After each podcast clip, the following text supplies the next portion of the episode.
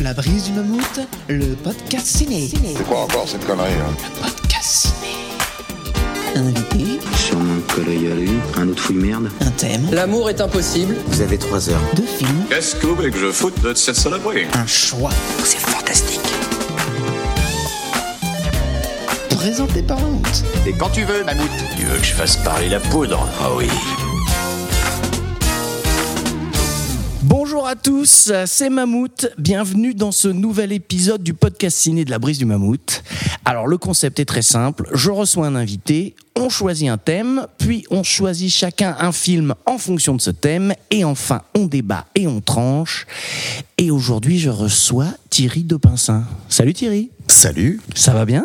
Ça va bien depuis la dernière fois Ben ouais, c'est ce que j'allais dire, c'est un retour. euh, Mhm. On se revoit. euh, D'ailleurs, tiens, avant de commencer, j'en profite pour dire que la dernière fois, j'avais dit une énorme connerie. Ah Ouais. Bah alors, Ouais, je, je sais pas. Je, on s'en- on je- s'en était aperçu ou tu me l'annonces Je sais pas, parce que ça serait que ça date Écoute, un peu. euh, je- j'avais le souvenir que tu me regardais un peu bizarrement. Je me suis dit que tu avais dû rester poli sur le coup. Mais j'avais dit que euh, Mia Farrow et euh, Danny Glover, ils avaient joué dans euh, Miss Daisy et son chauffeur. Alors que pas du tout, en fait. Voilà, bon, euh, ils faisaient le remake et bon, euh, enfin, le, le, su- le film suédé. hein. Et euh, parce qu'on parlait de Be Kind Rewind. Ouais, t'as vu, je, je suis pas clair, hein, mais euh, je remets les pièces du puzzle petit à petit en place. Et donc, euh, ouais, ouais, ouais, j'avais dit une bêtise. euh, voilà, bon, gentiment, euh, tu m'avais, t'avais pas relevé, mais euh, bon, c'était une connerie. Alors Oh, qu'en bah, fait, je je- pas fait attention ou je ne savais peut-être pas sur le moment aussi. Ah, hein, je veux dire, de- alors qu'en fait, c'est Morgan Freeman et alors effectivement, c'est pas, c'est pas Mia Farrow, oui, c'est effectivement. mais, euh, Jessica. J'ai un, un doute sur son nom là. Voilà. C'est dommage. J'aurais bah, dû moi, j'ai envie de te dire, normalement, à l'heure actuelle, enfin, non, à l'heure actuelle, il y a un an et demi, parce que Mm. maintenant elle est décédée, c'était Angela Lansbury et James Earl Jones au théâtre. On s'arrêtait sur une note culturelle, tu Ah. Vois. voilà. Je sais plus comment j'avais eu cette info, mais je, je crois que je voulais vérifier si les deux étaient encore actifs et que je suis tombé là-dessus. D'accord. Bon bah écoute, on, on a qu'à dire que euh, la connerie est à moitié euh, réparée. Voilà, euh, voilà. Toujours pardonné. Alors toi mon bon Thierry, quand même parlons un peu de toi, hein, parlons pas que de mes bêtises. Donc ah, dans le temps il y avait la bobine hurlante, mais je crois que ça n'existe plus, c'est Non, ça ça n'existe plus depuis juin, je crois, juin dernier, enfin donc du coup 2022. Mhm. Voilà. Les épisodes sont encore écoutables. Les épisodes sont encore écoutables, ils sont toujours sur les serveurs de, l'hébergeur qui nous, enfin, qui nous a hébergé, qui nous héberge toujours, qui est Galaxy Pop. Mhm. Et euh, voilà, on peut toujours le trouver. Et euh, t'es toujours sur le site euh, On se fait un ciné? Tu Je fais toujours, toujours, des petites sur le site On se fait un ciné, je fais toujours des petites chroniques, enfin toujours beaucoup de petites chroniques, toujours très intenses, et ça se passe bien. Et normalement, mais je- je- j'en parle vite fait, hein, mais euh, Ah. je peux pas encore trop en dire pour l'instant, il y a autre chose qui est en train de se lancer. D'accord. Plutôt du podcast, non? Non, alors ça sera à moitié du peu. Enfin non, c'est ouais. Disons que matériellement, vu qu'on va pas trop s'embêter, ça pourrait ressembler à du podcast, mais ce sera visuel. On verra nos tronches. Oh. Voilà. Donc ce sera sur une plateforme visuelle de type YouTube, Twitch. euh, Enfin, on sait pas encore exactement, mais euh, il y a quelque chose qui aurait dû se faire depuis à peu près octobre dernier, mais bon, le temps fait bah, que euh, pas facile. quand tu veux te lancer, euh, Ouais. voilà, on a on n'a pas tous les mêmes impératifs calendaires, mais euh, ça commence à peu près, on commence à peu près à se mettre d'accord euh, sur des dates. Voilà. Ok, pas de précision euh, Bah oui, supplémentaire. sachant que j'en ai pas non plus, tu vois, pour Ouais, l'instant, j'attends de voir, de voir que ça va prendre. Enfin, Mm. on a des idées hein, de ce qu'on veut faire, mais ce Ouais. sera, ce sera une émission sur le cinéma, voilà, euh, qui va parler à, à moitié-moitié de films d'actualité et surtout, surtout de films de patrimoine. Donc la deuxième moitié sera plus importante, selon moi, après peut-être pas selon, euh, peut-être pas selon mes co-animateurs. Je vais dire, euh, voilà. Écoute, euh, n'en disons pas plus. Voilà. Euh, on attaque, t'es paré? Je suis pareil. Passons à l'objet de ma visite. Vous venez me parler de quoi? T'as quel sujet? Ouais, bah au moins, on sait de quoi on parle, là, c'est clair. Le thème que nous avons donc choisi aujourd'hui est Il fait chaud. Précisons que c'est enregistré en hiver et que en même temps c'est un hiver où il fait chaud. Alors, il fait chaud pour de l'hiver, Voilà. effectivement, mais disons que il fait quand même frais. Oui, si, si on veut, allez voilà, si, je, Si je- je te l'accorde. Bon, écoute, euh, je sais pas trop ce que ça t'évoque, toi, mais moi, dès qu'on parle de cinéma et de chaleur, je pense au désert. Hmm. C'est quand même une figure assez euh, importante du cinéma. C'est un décor qui est très cinématographique et en fait, c'est un truc qu'on retrouve partout, quoi. Toi, quelles sont un peu tes premières visions Ouais, euh, bah, tu peux avoir les deux. Enfin, tu peux, oui, enfin, là, soit effectivement, ouais, le, le désert. euh, Enfin, en fait, tout ce qui va évoquer la sécheresse, Mm. évoquer la soif, évoquer ça, moi, directement, ouais, bah, bah, enfin, il fait chaud, ça me fait penser à ça. Mais après, moi, j'ai toujours, tu me dis, il fait chaud, j'ai toujours l'été qui me vient immédiatement en tête, avec justement le côté, ouais. Été, personnellement, je crève vraiment de chaud, donc je me sens concerné. Mais tu vois, je pense à des trucs genre euh, qu'on n'a pas choisi là, mais euh, et pourtant c'est pas forcément la thématique. Et moi, tu me dis, il fait chaud là comme ça. Un truc qui me vient en tête, c'est The Florida Project de Sean Baker. Ah d'accord. Tu vois, Ouais. parce que je sais pas pourquoi cette espèce de bâtiment totalement ensoleillé, très coloré, j'ai l'impression que c'est un énorme cagnard sur ce truc. Et alors que les personnages ne sont pas du tout en quête de ça, mais dans ma tête, j'ai l'impression qu'ils cherchent un point d'eau pendant tout le film en fait. tu vois, c'est euh, cette espèce de truc ou Desierto, tu vois, le, un truc pas terrible du fils Quaron. Ah, j'ai pas Voilà, vu mais ça. en pareil, en plus, c'est juste des, c'est juste, enfin, tu sais, c'est sur des, euh, Ah, des potentiels immigrés mexicains qui sont en train d'essayer de passer, enfin, de devenir Ouais, immigrés. et le shérif qui veut les Et tuer. voilà, et le shérif qui veut les tuer. Ouais, mais tu vois, il y a ce côté, voilà, cadre désertique, comme tu le dis, ou alors Hmm. des vieux westerns, mais va comprendre pourquoi. Moi, sur le western en noir et blanc, j'ai pas cette impression de chaleur. Ah, mais c'est vrai que c'est J'ai besoin, je pense, de ce côté, voilà, très, très euh, ouais, jaunâtre. très jaunâtre, euh, ouais. ouais, ouais, ouais. Mais tu vois, moi, on parle de ça. Le premier truc auquel je pense, c'est le bon, la brute et le truand. Alors, c'est peut-être aussi parce que c'est un film Carrément. que j'ai vu mille fois quand j'étais petit. t'as les gros plans avec les grosses gouttes de Ouais, sueur, là, et et- tout, et tu sens que les gars, ils sont au bout, hein, Ah ouais, c'est, c'est euh, ça, quand il, Tuco, il traverse le désert, là, et puis après, il se venge, il fait traverser le désert à Blondin, euh, que les mecs, ils sont mourants, là. Moi, c'est le premier truc auquel je pense, quoi, Mm. direct. Ah ouais, je sais pas, moi, c'est les, euh, si, les, euh, les films de Ben Zetlin aussi, tu vois. Son dernier, c'était Wendy, il en avait fait un autre Ah, ouais. avant, je, je ne me rappelle plus le nom. Ça reviendra, mais parce que la chaleur, moi aussi, c'est associé à un autre truc, tu vois, toujours à l'eau, hein, on, on y Uh-huh. revient. C'est associé euh, aux parents des gamins qui, en bas de chez moi, tu vois, des fois, euh, défoncent les bouches à incendie, ce qui est pas très malin pour les pompiers, mais qui, bon, bah, pour des problématiques euh, géographiques, font que, bah, ils ont pas de point d'eau, donc forcément, Ouais. ils font ce qu'ils peuvent. Moi, des enfants qui se jettent dans de la flotte et qui sont heureux d'y être, ça me fait toujours penser à la chaleur aussi, tu vois. Ouais, c'est clair. Voilà. Ça marche. Alors bon, euh, qu'est-ce qu'on a d'autre comme film? On a évidemment, il y a Mad Max. Hein, Oui, euh, bah c'est oui, un avec peu euh, classique. Bon, c'est tout le sujet, quoi. Il fait très très chaud dans Mad Max. Hein. Je veux dire, quel que soit le film d'ailleurs. Et est-ce que t'as vu euh, Jerry de euh, Gus Van Sant Ah non, alors je vois très bien ce que c'est. Ouais, tu mais bah, ce c'est que en c'est. plus il était ressorti en salle il y a pas longtemps, mais euh, oui, j'ai pas eu l'occasion d'aller euh, d'aller le découvrir. Ah ouais, bah c'est bah c'est ça. C'est donc ces deux mecs qui sont perdus dans le désert, euh, qui veulent se faire une balade et qui se perdent. Moi, c'est aussi un truc auquel je pense direct, quoi. Mm. Et après, il y a aussi pas mal de films où euh, la chaleur, alors elle est présente évidemment. Mais ça va aussi être un peu une espèce de presque de personnage ou de catalyseur de tension quoi. Je pense par exemple euh, euh, le salaire de la peur. Mm. Tu vois les mecs ils ont chaud mais évidemment euh, mais euh, tu vois ça rajoute en fait quelque chose Ouais, euh, à cette tension.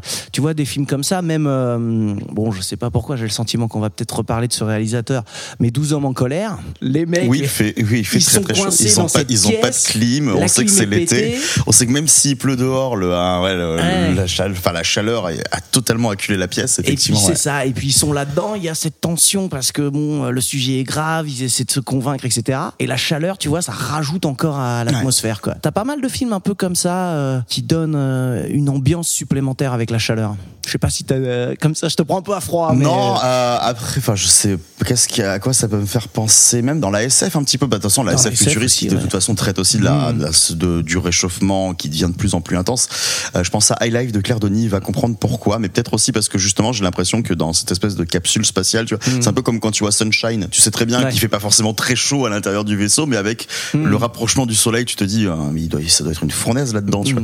Ah, t'as quand même Mais, le euh, côté où les mecs ils vont bronzer là dans l'espèce de petite salle. euh, Non, même je pense se à je pense à Matrix euh, Reloaded pour le coup la la scène de sexe entre Neo et Trinity où t'as tous les corps dans Sion qui sont en train de danser et tout et j'ai vraiment l'impression que tous les corps sont vraiment ils, ils ont à peine commencé à danser ils sont déjà en âge tous et je me dis ouais pareil il doit faire très très chaud euh, par là mais fois c'est des trucs qui m'évoquent en tout cas moi ce que je ressens quand je vois ça je me dis waouh ah je serais sûrement en sueur euh, dans deux secondes là-dedans tu vois alors que ça se trouve c'est pas pour ces raisons-là mais euh, mais c'est direct ce que t'as t'évoques surtout moi, c'est des cadres où j'aurais peur de ne pas survivre tu vois la, la chaleur assez intense J'ai l'impression que c'est. Le froid, ça va, du hein. mal toi avec le mais, chaud. ah ouais ouais le, le froid ça va très bien tu vois mais enfin Ouais. ça va très bien c'est Tu tout c'est tout voilà euh, quand j'en ai hein. Mais c'est tout à fait envisageable mais effectivement moi dès l'instant tu dépasses les 23 24 degrés je suis pas très bien Ah ouais. Ça me rappelle mes vacances en Espagne où vraiment bah, je passais ma journée enfermé dans l'hôtel et je ne sortais pour aller me baigner ou me balader que le soir parce qu'il faisait trop chaud partir en Espagne euh, si c'est t'aimes mes pas la chaleur j'ai- quand Ah j'étais oui, ouais, petit, plus voilà, tu vois. Et pareil, je je pouvais pas sortir en fait, tu vois, c'est j'a- j'attendais le soir pour le faire. Donc c'est vraiment ça m'évoque, tu vois, des choses en plus vraiment la chaleur ça se ressent. Donc c'est quand je ressens la chaleur à l'écran, je suis toujours content de me dire je suis en empathie avec le personnage, c'est que le cinéaste a bien fait son boulot. Ouais, donc ça te parle quoi. Euh, je pense aussi à un autre film. Alors, il y en a sûrement d'autres qui font ça, mais là, c'est vraiment celui un peu qui me vient vraiment euh, à l'esprit. Alors, c'est pourtant pas un film que j'aime trop, mais c'est euh, Barton Fink, où tu vois, ils sont dans cet hôtel, il fait super chaud et tout, et en fait, c'est plus une métaphore qu'autre chose, quoi. Je- J'aime pas digresser comme ça, mais pourquoi tu n'aimes pas Barton Fink? Ah, écoute, euh, Ça, c'est le dernier Cohen que j'ai découvert l'année Ouais. dernière et c'est littéralement devenu mon préféré au sortir du Ah, visionnage. non, c'est pas que je, c'est pas que je trouve que c'est une grosse merde. Hein, c'est pas du tout ça. Évidemment, c'est un très bon eh, film. t'aurais le droit, hein, c'est pas. Mais je sais pas pourquoi, j'ai pas vraiment réussi à, à rentrer dedans. Peut-être qu'il faudrait que je le revoie. Mais euh, ouais, ouais, j'ai j'ai trouvé que c'était vraiment super bien foutu, etc. Mais ça m'a pas trop parlé, quoi. Mais euh, ouais, voilà, tu vois, quand même la chaleur, évidemment. euh, tu penses à ça, c'est le mec qui devient fou, qui se retrouve dans ce truc-là. euh, c'est pas vraiment euh, comme les autres films que j'ai cités avant, tu vois, où c'est l'ambiance et que ça fait un truc en plus, mais c'est plus une espèce de métaphore un petit Ouais, peu. puis t'as t'as des repères de visuels état. qui t'aident toujours à t'y retrouver. Enfin, on parlait du Mm. western dès l'instant que tu vois un buisson qui avance tout seul, voilà, dans Mm. dans un décor assez vide, tu penses direct au fait que bah il fait chaud, c'est tout sec, tu vois.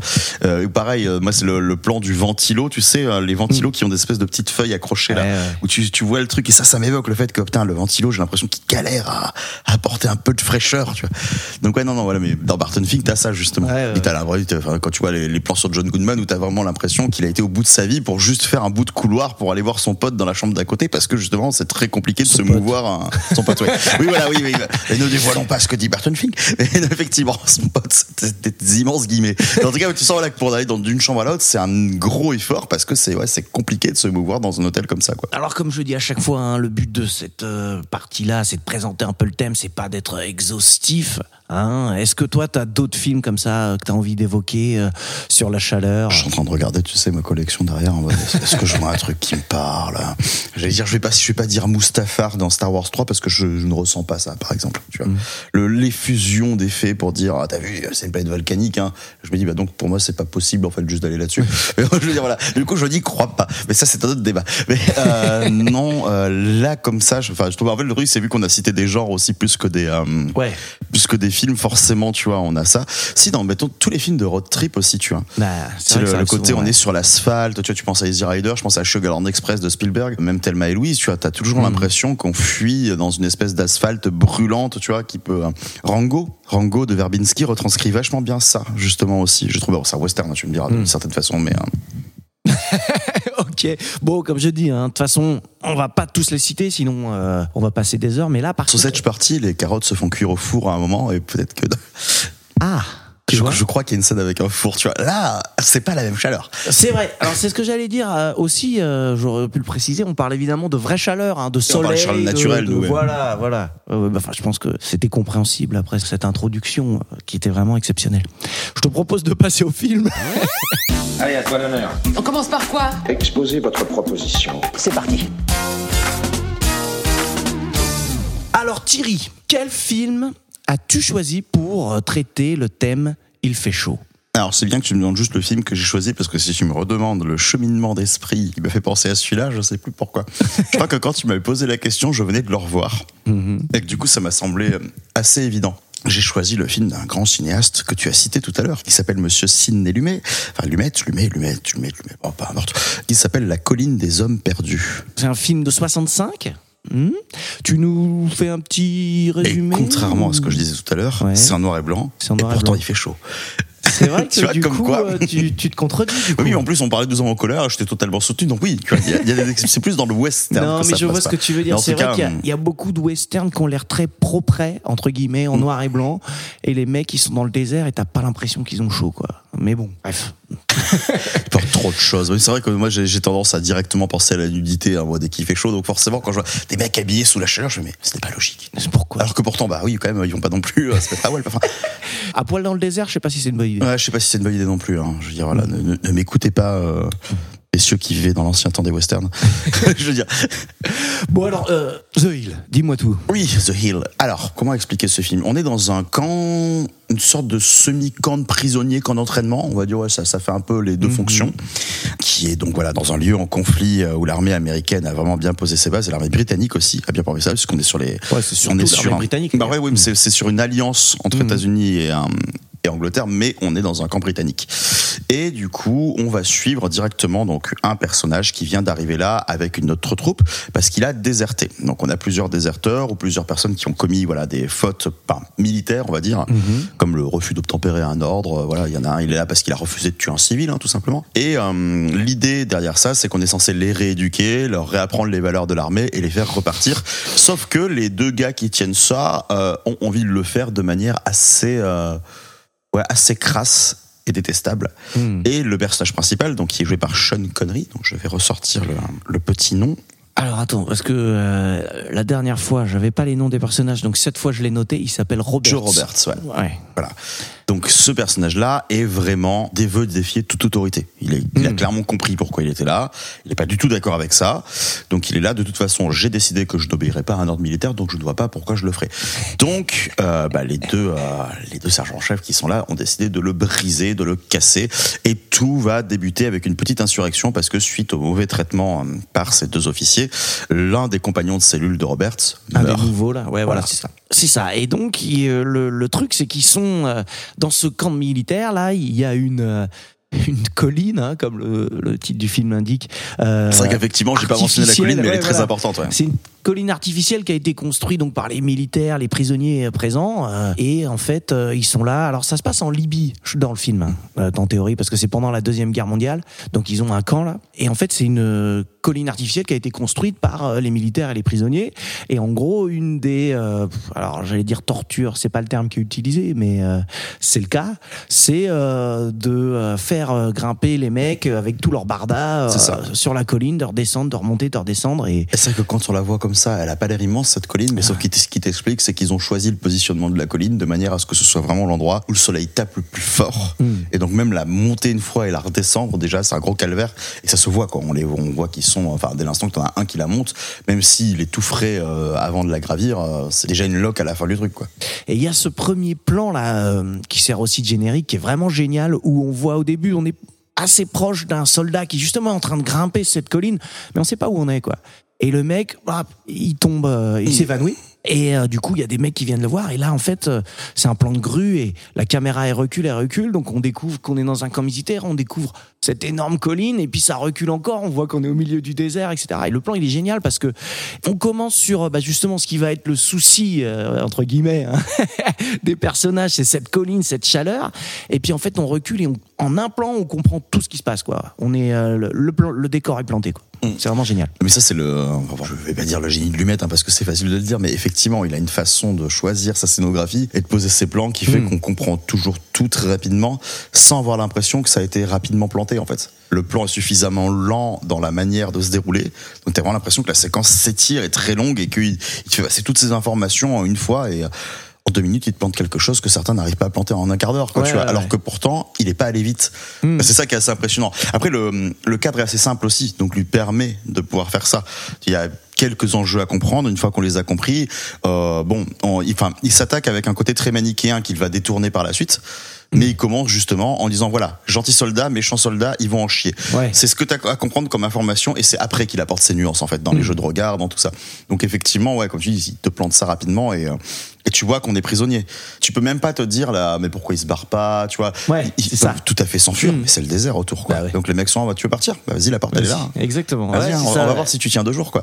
et c'est pas possible, surtout qu'ils sont épuisés. Ils, ils les épuisent volontairement. L'idée, ils les font peu dormir aussi. Ouais. On voit qu'ils les réveillent dans la nuit. Enfin, Mm. on sait qu'ils s'acharnent pas mal sur ce groupe de prisonniers, mais on imagine bien. Parce qu'au début, on a vraiment l'impression que c'est ce groupe de prisonniers là qui est mis à part, Oui. qui est bizuté à mort par ces deux-là. Et tu te dis c'est horrible. Et les autres, enfin, on voit juste des soldats qui obéissent aux ordres. On sait pas dans quelles Mm. conditions ils sont.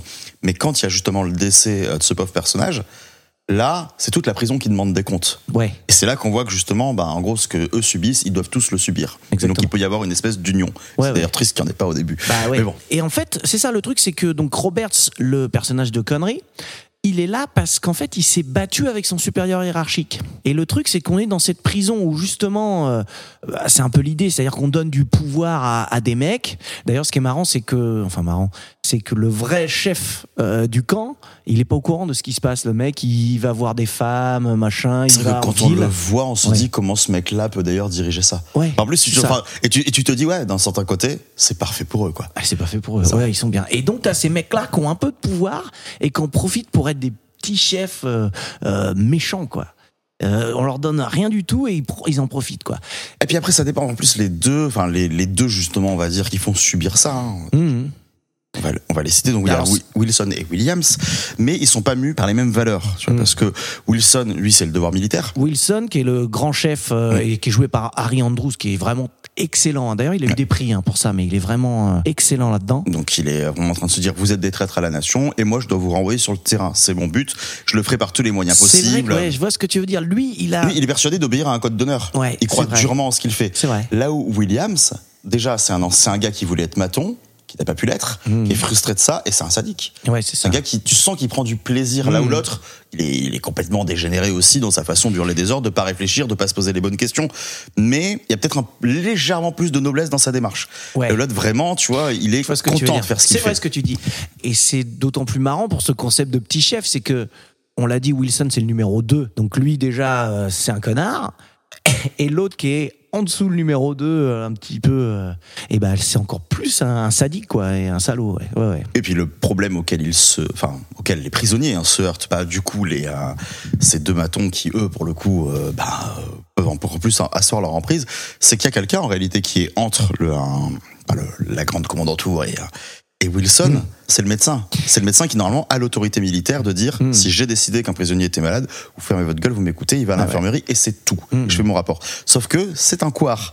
C'est ça. il- voilà, il est totalement euh, bah, apeuré par ça parce que les mecs le menacent en plus. Hein, lui disent Mm. clairement, on va te faire subir la même chose et c'est tout quoi. Ah bah Wilson, va pas te retrouver demain, euh, quoi. Wilson, dès que tu l'as dit, hein, il y a donc euh, y a Stevens le- le- qui meurt là, un des nouveaux euh, prisonniers.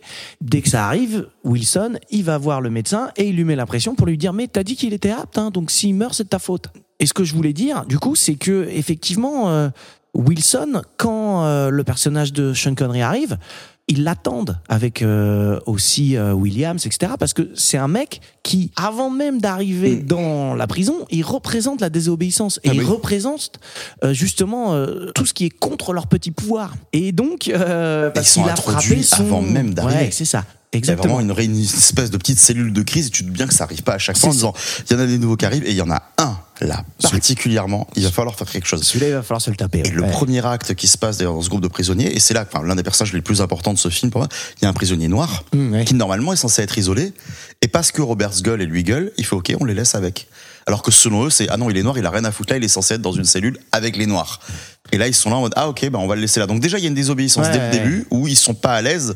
En mode, euh, on n'a même pas réussi à faire asseoir cette petite autorité là parce que les mecs sont déjà révoltés. souvent dans les films de Lumet, c'est souvent un petit peu la- le même schéma, c'est-à-dire que t'as des personnages qui sont pas très puissants, euh, mais qui sont animés par une, certaine forme de justice, et qui à chaque fois sont écrasés par justement une machine, euh, un système qui est euh, au contraire lui inhumain, tu vois. Et là, euh, bah voilà, t'as ce gars Roberts qui, on va l'apprendre à frapper son supérieur hiérarchique parce que il l'avait forcé à aller attaquer alors que c'était une boucherie et qu'il allait faire tuer ses hommes. Donc pour lui, ça n'avait aucun sens. Et donc la machine qui l'écrase, c'est ce système, c'est le, le côté militaire où il faut que tu y ailles. Ton supérieur t'a donné un ordre, il faut y aller. Fait oui, mais c'est inhumain, je peux pas le faire. Donc déjà à ce moment-là, avant même le début du film finalement et la cause pour laquelle il est dans le truc, c'est déjà un mec qui s'est heurté à un système inhumain quoi. Et il arrive dans cette prison qui est un peu le bah, le, summum de, de cette inhumanité quoi. Oui. Mais on le voit même, enfin, quand il essaie de contredire au début, parce qu'après il ne fait que contredire en fait en se disant de toute façon ces mecs-là ne m'écouteront pas, mais au début il essaie de justifier en retournant les ordres, en leur disant justement mais si on vous demandait de tuer un bébé là tout de suite vous le feriez donc en fait. Et les mecs sont là bah oui je le ferai quoi. Enfin, quel est le problème? C'est un ordre, c'est un ordre tu vois.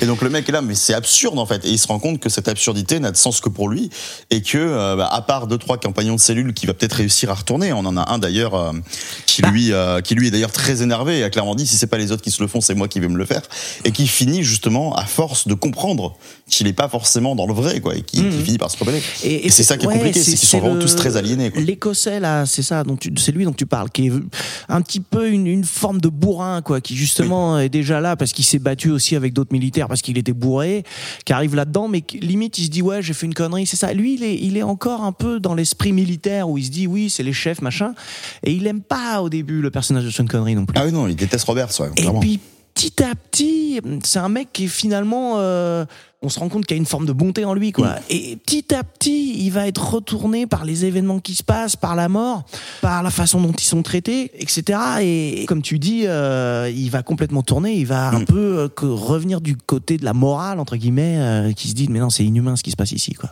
Et c'est là que tu vois qu'il y a un travail sur le temps qui est assez important. Ça se déroule sur plusieurs jours. Et ces personnages qui assistent à des injustices, il ne nous fait pas le retournement d'un claquement de doigts. Mm. Voilà, il laisse l'idée s'insinuer en eux. Les, les personnages qui finissent par essayer de réfléchir avec leurs mots aussi. On voit que certains sont un peu limités dans ce qu'ils disent. On voit qu'ils n'ont pas tous le même, euh, voilà, enfin, la même façon de réfléchir à ce genre de choses parce qu'on leur a pas appris à le faire aussi. Mhm.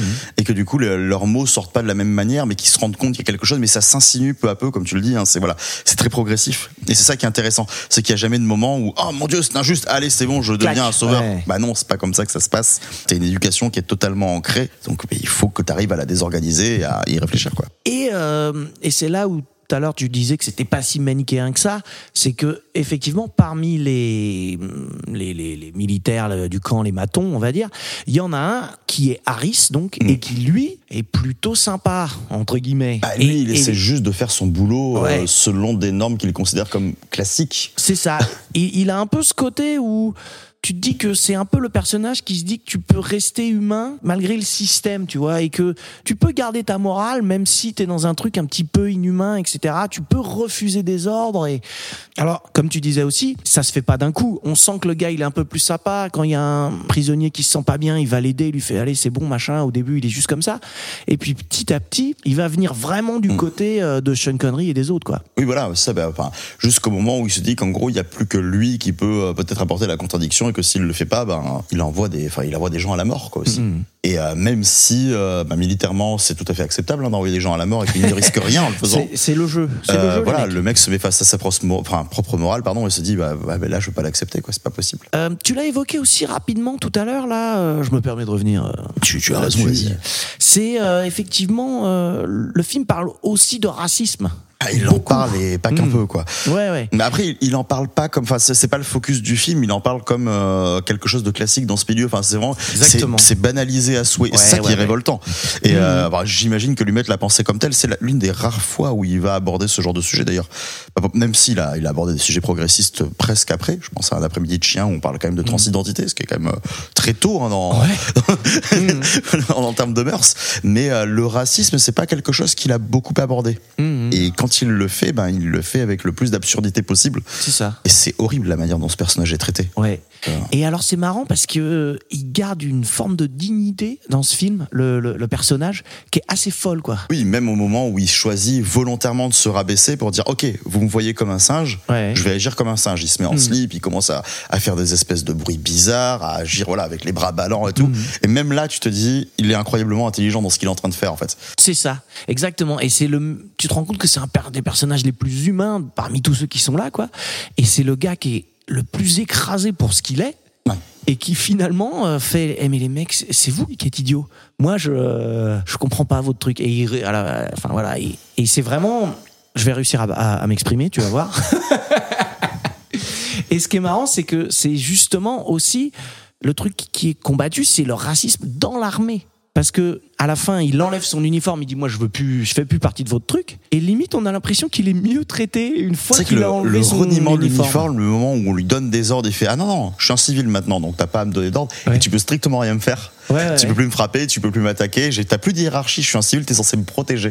Et c'est vrai qu'ils commencent à. Pas, ils, ils, ils se mettent pas à le protéger, mais oui, ils sont désarçonnés, quoi. Ils sont Mhm. en mode On peut rien lui dire, c'est fini. Mhm. Qu'est-ce qu'on fait de ce mec, quoi? Il est là. Et c'est marrant la discussion. euh, donc c'est ça, il est en slip dans le dans le bureau du grand chef euh, du camp. Et il a une discussion tout à fait euh, normale avec des termes euh, bien choisis. Il est pas énervé. Et, euh, donc il garde cette dignité là à ce moment-là, euh, alors qu'on lui a nié son humanité limite. Mm. Et il est en slip euh, chez le chef et. Et c'est vrai qu'après, c'est triste quand tu vois justement, c'est limite la première fois que tu le vois enfin, hein, ce, ce fameux chef qu'on ne fait que mentionner. Et tu te dis, c'est dommage, c'était sa carte à jouer, c'était le moment où il pouvait aller dénoncer les trucs et t'imagines la personne humaine qui va l'écouter, quoi, quoi, il se passe ça dans mon camp. Et en fait, non, quand tu vois cette espèce de, de à moitié alcoolique qui est là, euh, qui s'en fout en fait, qui ne veut rien renier, Ah, le mec qui se laisse manipuler par l'autre qui lui gueule dessus, je dis ok, de toute façon, heureusement qu'il a fait ça parce que il aurait rien changé en allant dénoncer les choses, ça n'aurait rien fait en Mhm. fait.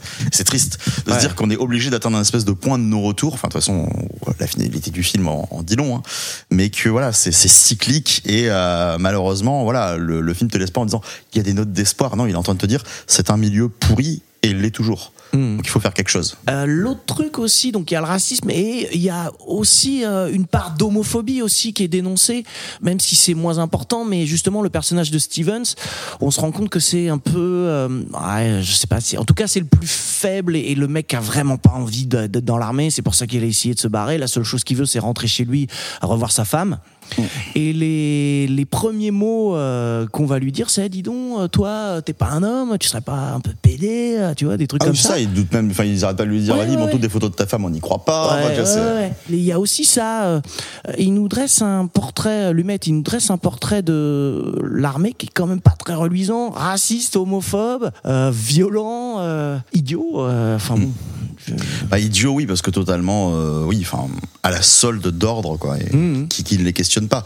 Ça, après, pour le coup, je pense que même si euh, les choses alors, là, je fais une digression énorme, parce qu'on on s'inclut un peu dans le débat, mais euh, même si on peut faire améliorer les choses en tout, tout ce qui est homophobie, sexisme et racisme, il n'y a aucun doute là-dessus, je pense que malgré tout, le côté un peu idiot qui doit obéir aux ordres et qui ne les questionne pas, ça fait partie, en fait, de ce genre de métier, parce que si tu commences à questionner un ordre, t'es plus une armée efficace. Ouais. Donc malheureusement pour eux, tu vois, Mm. enfin voilà, bah, c'est aussi pour ça que j'ai un gros problème avec l'armée. hein, mais, mais effectivement, je pense que malheureusement, un soldat qui réfléchit trop ne peut pas être un bon soldat selon leur euh, leur façon de concevoir l'armée. Il y a un dernier prisonnier là qui arrive en même temps que Roberts, euh, dont on n'a pas parlé, c'est euh, Bartlett, qui est. Celui qui euh, veut se barrer tout le temps, c'est ça Ouais, Pas qui veut ça. juste qu'on le change de cellule. ouais. Ouais, voilà, qui, qui représente la lâcheté un petit peu et une forme de fourberie, quoi. C'est-à-dire que le gars, euh, il, euh, donc, euh, je me souviens plus pourquoi il est là, mais bref, il a fait une petite entourloupe. Il est là-dedans et euh, quand il peut taper sur Stevens alors que c'est un des plus faibles et que les trois autres ils sont costauds. Donc euh, il en reste qu'un. Dès qu'il peut un peu se moquer de Stevens, il le fait. Euh, dès qu'il peut faire de la lèche au maton, euh, bah il le fait, etc. C'est vraiment euh, le lâche fourbe par excellence, quoi. Ouais, Dès l'instant qu'il voit la tension qui monte, il essaie de se placer dans tous les coins. Genre, Mm. pas quand je suis tout seul avec eux, je veux dire que je suis leur copain. Ouais. Donc des fois, il a des espèces de discussions avec eux où il les soutient à fond. Et dès l'instant qu'il s'agit de faire des actes, bah, il va se ranger du côté de la, la plus haute autorité en se disant c'est là que je suis protégé. Quoi. Alors, ce, qui, ce qui est pas très malin de sa part, parce qu'après il se retrouve quand même dans la cellule avec les mecs sur lesquels il vient de cracher allègrement. Je, je donne pas le long feu de, de sa vitalité à ce stade, mais en tout cas il s'en sort pas trop mal. Enfin, je veux dire, bon, Ah ouais, c'est il, ça. il arrive à pas être trop mais acculé par ça. que bon. il, est- il est juste planqué dans. Enfin, t'as l'impression Mm. qu'il est juste planqué dans un coin à chaque fois qu'il y a un conflit. Et tu le vois plus à l'écran en fait. C'est déjà, Ouais, c'est ça. il est planqué dans son coin. Et quand t'as des plans sur lui, c'est juste s'il vous plaît, changez-moi de cellule, changez-moi de cellule. J'arrête pas de le demander. Et les mecs, mais va te faire foutre en fait. On a dit non, c'est non. Et après, elle a, enfin, enfin. Ils finissent par lui dire, enfin, c'est pas un gros spoil de toute manière, ils finissent par lui dire, euh, ouais, on va le changer de cellule, mais une fois que tout est conclu, Mm, quoi. ouais. Donc c'est presque, euh, maintenant que ça sert plus à rien, allez, vas-y, viens. C'est bon, Mm. on te la change, ta cellule. Et puis pour te mettre où, de toute façon Parce que Tu vas te retrouver avec des gens qui ont sûrement les mêmes problèmes que ceux que tu viens de voir. En fait, ça va rien changer pour toi. Le truc, c'est ça, c'est que le le vrai grand sentiment qui va dominer un peu tout le film, c'est la peur. C'est la peur qui va être utilisée par les matons, la peur de désobéir, et toute cette peur-là qui même empêche en vrai les prisonniers de se rebeller. Et, euh, et c'est ça, il va falloir qu'on arrive jusqu'à la mort injuste d'un détenu pour que vraiment il y ait cette rébellion qui se mette en place. Et encore, c'est pas facile parce qu'à ce moment-là, donc il y a Wilson qui vient faire un grand discours au milieu de tous les prisonniers. Et on n'est pas loin de calmer l'émeute. Hein. Il est pas loin de calmer l'émeute. Ah oui, ça va. Mais en fait, c'est vrai que ce, ce passage, du coup, tu as, t'as Stevens qui décède, tu les vois eux qui discutent entre eux, tu sais pas trop ce qui se passe. Et c'est là, c'est là, en fait, que c'est ce que je disais tout à l'heure quand tu te rends compte que tout le monde est dans la même situation. C'est quand il sort, quand il commence à vouloir faire son discours et que tu entends Who killed Stevens Mm. dans le fond et que tu réalises, parce que la caméra te fait un espèce de contre-champ direct, que ce n'est aucun des prisonniers que tu suis depuis le début qui a gueulé ça. Mhm. C'est quelqu'un, c'est une voix dans le fond en fait. Et ça commence à crier partout. C'est là que tu fais, ok, il se passe quelque chose quoi. Ouais, c'est ça. Mm. Ouais, c'est vrai que cette scène, elle est très Ouais. intelligente là-dessus. Mais euh, c'est le, le découpage qui est fou. Là, je l'ai revu Mm. du coup pour un, pour l'épisode. C'est impressionnant justement à quel point tout est très millimétré, quoi. C'est très précis. Les coupes sont parfaites. Tout est toujours. euh, On, on sait où on est, qu'est-ce qui se passe. Ouais. On sait qui a dit quoi, pourquoi il l'a dit, parce que tout à coup il va se retrouver de dos et on va voir dans le fond le personnage à qui il le crie. C'est toujours excessivement précis. Ouais. Et ça aide à justement nous galvaniser. Enfin voilà, c'est vrai que enfin, je suis comme une espèce de bouilloire moi devant ce film. En mode t'es là, t'es t'es à la fois révolté, à la fois apeuré, tu ressens tout quoi. C'est assez fort. Il y a beaucoup aussi euh, de plans assez longs. Alors le film, il a été tourné en Espagne, hein, c'était pas en Libye, Euh, mais par contre, par contre, il faisait vraiment 45 degrés. Et donc quand on voit les gars monter et descendre la colline sur des plans assez longs, bah en fait ils l'ont fait vraiment quoi. Et Lumet, il avait donc euh, prévenu euh, Connery en lui disant Je te préviens, je vais t'en faire chier hein, sur ce tournage. quoi. Et ils ont effectivement chié. Mais finalement, euh, Lumet et Connery, ils, ils sont très satisfaits du film. Ça, puis ça n'a pas empêché Connery de revenir deux fois à bosser chez Lumet quoi pour The Oui. Offense et pour Family Ouais, ouais, Business. Mais de toute façon, Lumet, il a. Euh, Connery, pardon, Sean Connery, il a poussé pour euh, faire ce film. Parce Ah que oui, justement, non, il euh, voulait casser son les, image. les films qu'il a fait avec Lunettes, à part le dernier, The Offense, du coup, et The Hill. Euh, et The Hill, pardon. c'est euh, oui, visiblement, c'est lui qui en est l'instigateur en grande partie et euh, qui a, enfin, il a beaucoup insisté pour faire ça. Et les deux films cassent énormément son image dans, voilà, enfin, L'image de James Bond. son image de James Bond, son image, voilà, espèce de grand dandy. euh, c'est vrai que là, là, il est viscéral, il est très animal, quoi, dans ce film. Et en plus, euh, le truc, c'est que James Bond, il représente l'ordre britannique, tu vois. Il a vraiment ce côté où c'est l'ordre établi, il représente la reine, etc. Il va faire le bien, il va combattre les méchants. Alors que là, il représente l'inverse, un gars qui va désobéir à ses supérieurs hiérarchiques. Donc il y a vraiment un truc où il casse complètement son image, euh, autant sur la forme que sur le fond. Euh, pour revenir sur la réalisation, donc ouais, je disais, il y a beaucoup de plans longs, effectivement. Donc euh, il y a même des plans séquences là. Il y a le plan d'introduction qui est, enfin l'intro- d'introduction des nouveaux prisonniers, qui est un long plan séquence où Wilson il tourne autour des mecs, qui est, qui est assez impressionnant aussi, où les gars sont vraiment. euh, tu te rends compte que les acteurs sont vraiment bons, quoi. Aussi là-dessus, la direction d'acteur est géniale. Euh, mais il y a aussi un truc qui est assez marrant. Je dis marrant, je sais pas si c'est le bon terme, mais bref, c'est que Lumet, il va utiliser euh, des focales de plus en plus courtes au fur et à mesure du film. Donc ça veut dire que l'angle est de plus en plus grand et en fait ça va déformer de plus en plus l'image. Et en fait ça augmente la tension et la douleur au fur et à mesure du film. Et il y a ce dernier plan à la toute fin où euh, on a le médecin, donc qui est, comme tu disais tout à l'heure, une espèce d'autorité bonus euh, sur le camp, qui est pris entre euh, les deux camps. D'un côté Wilson et Williams, de l'autre Edwards.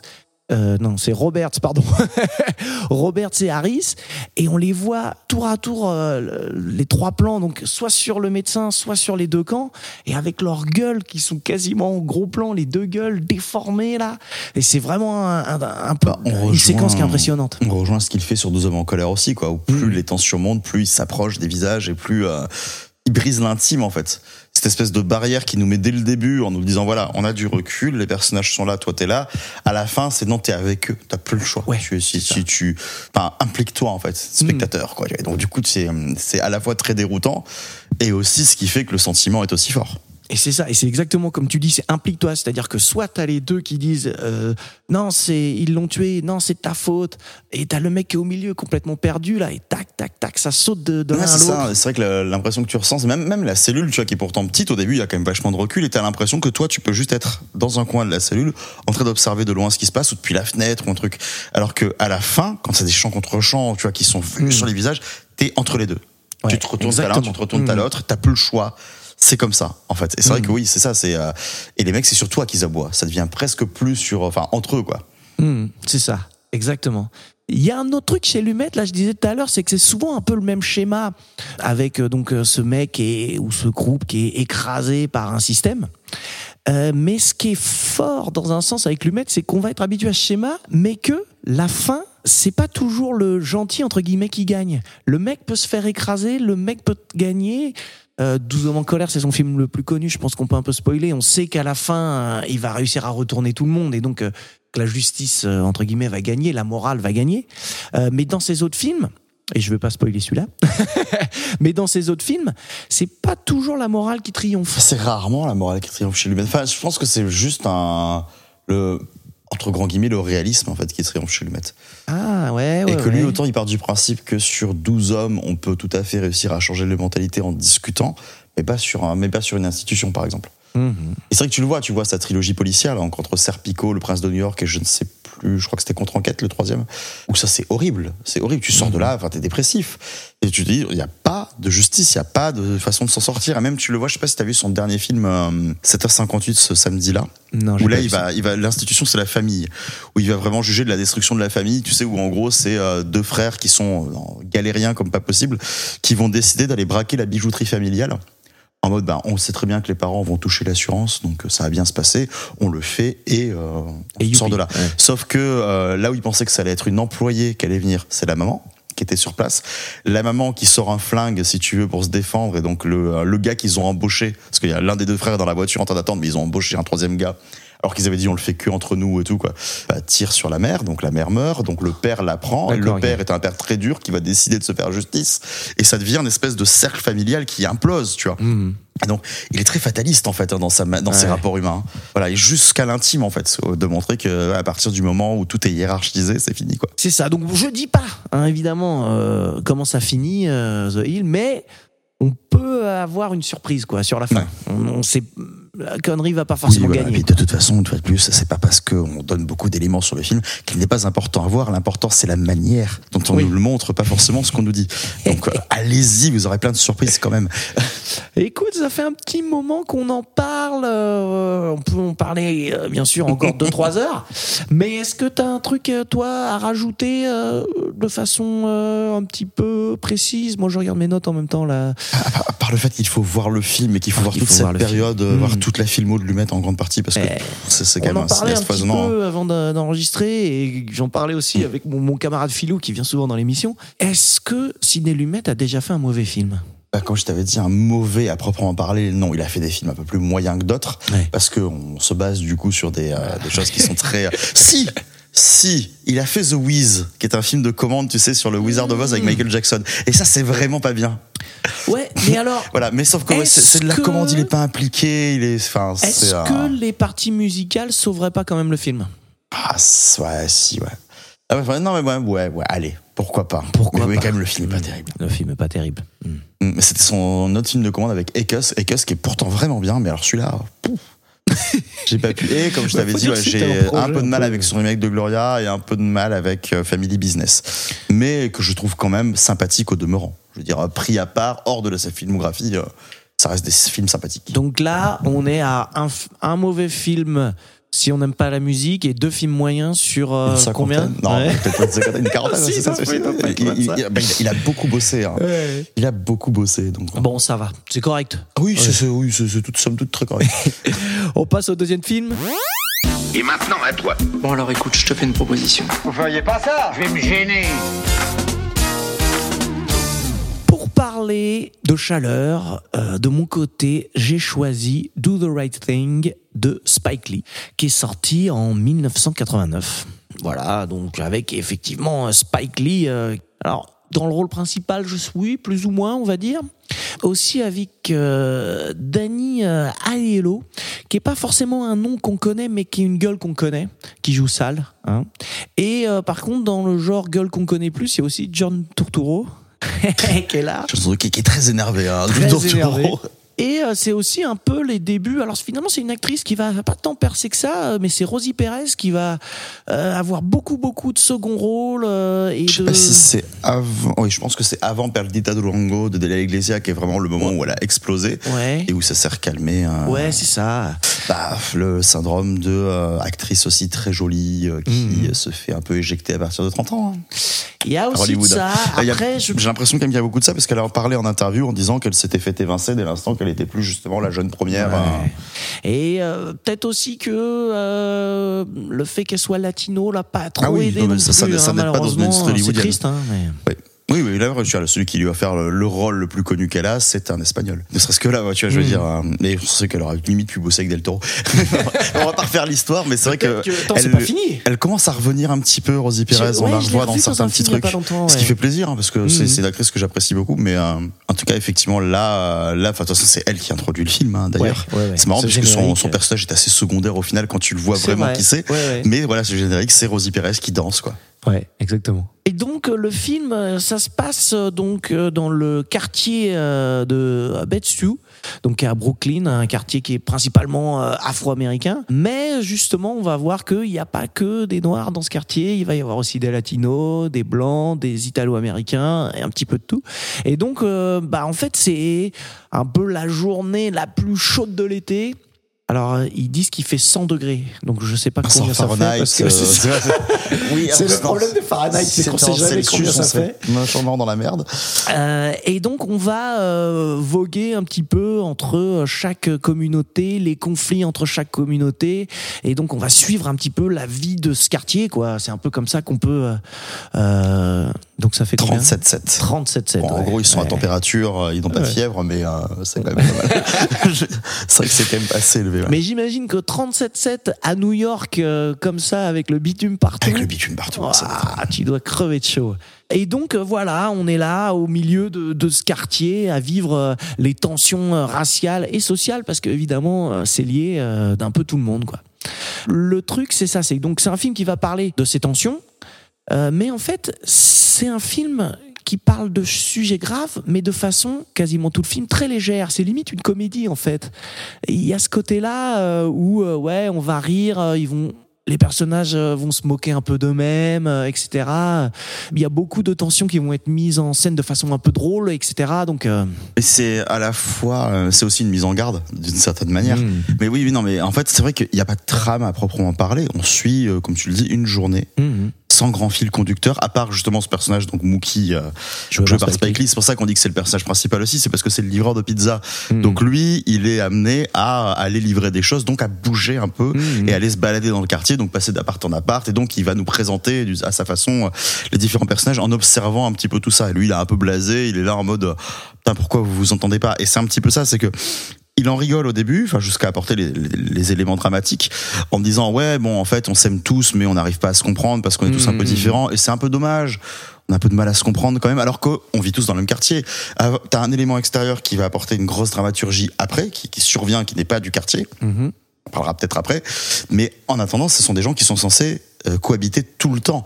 Même on a ce passage où euh, ils vont faire chier un gars euh, qui habite là parce qu'il est blanc, qu'il a acheté une baraque, et ils vont l'emmerder comme pas possible en disant vas-y rentre chez toi, euh, t'as rien à foutre là. Le gars il fait mais les gars je suis né ici quoi. Ouais t'es né ici mon cul, ouais Voilà et du coup voilà il va jouer de ça en mode c'est rigolo, ils s'entendent pas, mais en vrai bon euh, ils s'aiment tous bien, c'est ce que dit Sal quoi. Mm. Sal enfin avec qui il y a une grosse tension. Hein. le propriétaire de la, ça, voilà, de la pizzeria. Ça, on va y venir. Et euh, juste parce que lui, il veut pas renier ses origines, euh, mais qu'il veut pas accepter, voilà, de dire les gars sont là, mais Iggy, je les connais depuis qu'ils sont enfants, c'est moi qui les nourris. euh, Ces gamins, c'est mes gamins, quoi. Ouais. Mais malgré tout, voilà, ça va lui montre que ouais, mais bon, tu vois, euh, il suffit d'une tension pour que ça puisse partir en couille là où Mhm. on pensait tous s'apprécier, se comprendre et juste s'amuser avec nos différences, quoi. Alors, c'est, c'est- je, je- tu m'as bloqué parce que coup, je me suis dit, est-ce que je reviens sur ce que je dis, est-ce que j'enchaîne? Écoute, je vais, je vais juste faire le petit aparté là vite fait.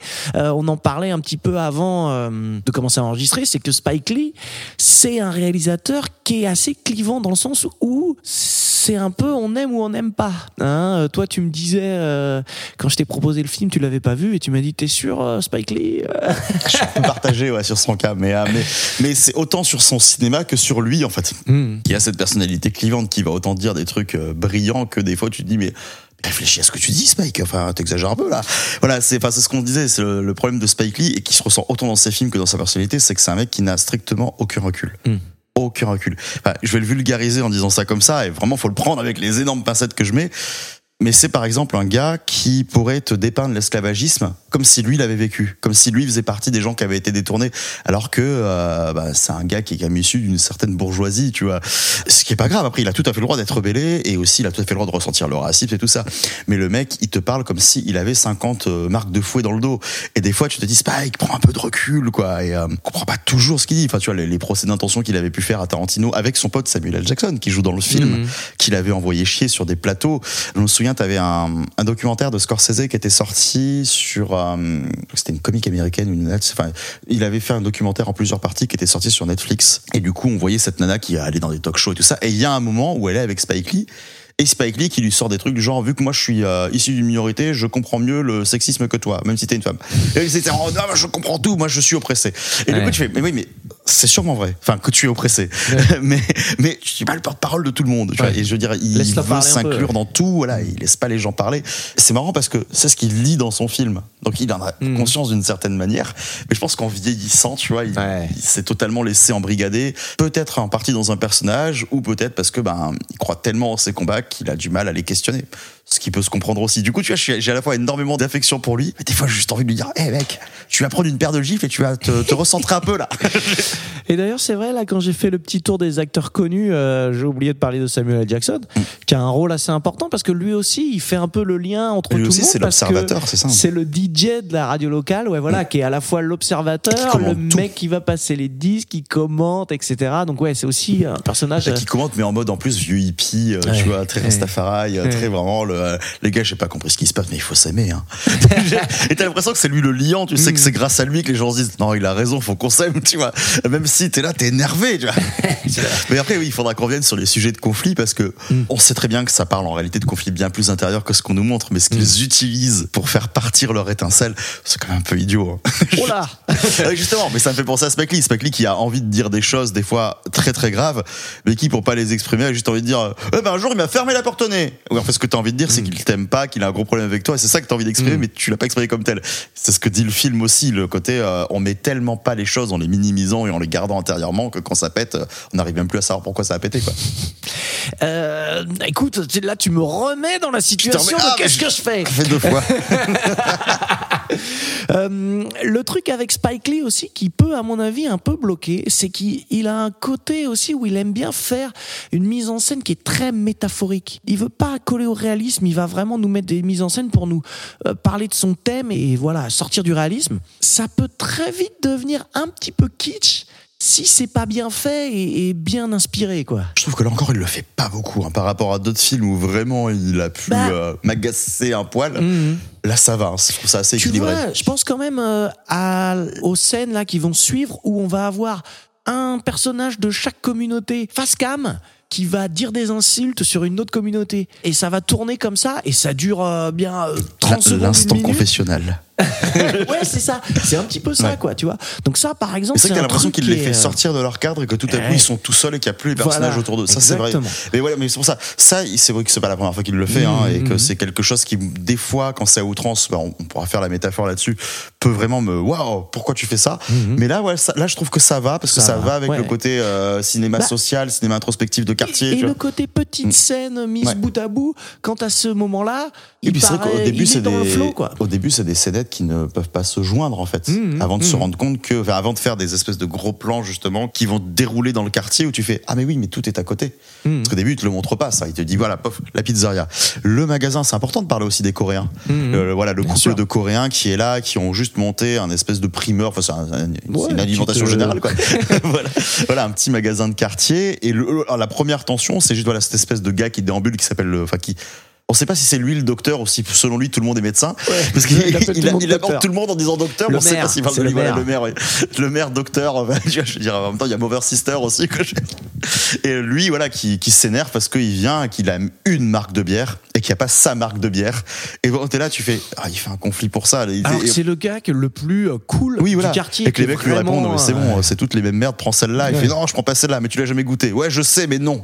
Et t'es là, tu fais, ah oui, il se cherche des noces pour des bêtises, et après ça va. Et puis même d'ailleurs, après, quand les autres s'en prennent aux Coréens, il est là, mais arrêtez, mais eux, ils sont très gentils. Ouais. Ils sont, enfin, c'est des noirs comme nous, quoi. C'est vrai, à un moment, ils disent ça, justement. Enfin, c'est ce que le dit le Coréen quand Mm. il, quand t'as des gros passages, il fait, mais, et le Coréen qui est là, je suis noir, je suis noir, laissez-moi tranquille, je suis comme vous et tout. Mais voilà, c'est une façon de dire, les gars, on est tous dans la même galère, quoi. Arrêtez, tu vois. C'est ce qu'essaye de dire le film. Je, je veux pas te relancer dans un autre truc. Je vais pas refaire, je vais pas refaire la bêtise une troisième fois. vas-y, on est, on est bien là. Tu vois, sur le côté euh, très réaliste, il y a aussi, enfin, déjà, t'as aucune lumière qui est naturelle. T'as as toujours euh, trois, quatre euh, Ouais. sources de lumière. Ah oui, euh, non, sur- mais- Donc Et du coup, c'est ça chatoyant, hein. C'est très chatoyant. Les couleurs sont vives, Euh, mais tu vois, ça fait faux aussi. Tu vois Mm. tous ces côtés-là.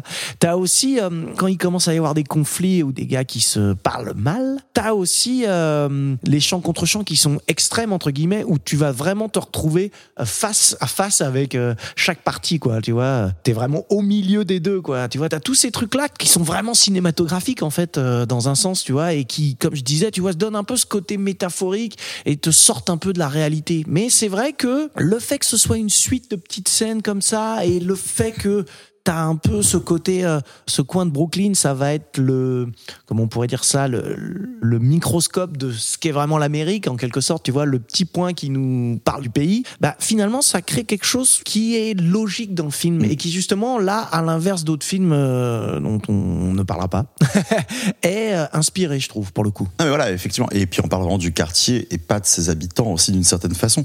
Le, le seul personnage, et aussi pour ça hein, qu'on le considère comme autant central, donc Mookie, c'est le seul qui rentre dans l'intime. Parce qu'il va chez les gens, et c'est grâce à lui qu'on peut voir des fois à quoi ressemblent les intérieurs, qu'on ne voit quasiment Mhm. jamais au final. On voit, euh, et c'est d'ailleurs chez lui qu'on va. On ne va que chez une personne, et c'est chez Euh, lui. non, on va pas que chez lui parce qu'on va aussi euh, chez le personnage de. Peut-être que la scène est beaucoup plus longue en fait. Ouais, mais non, mais, mais c'est chez lui.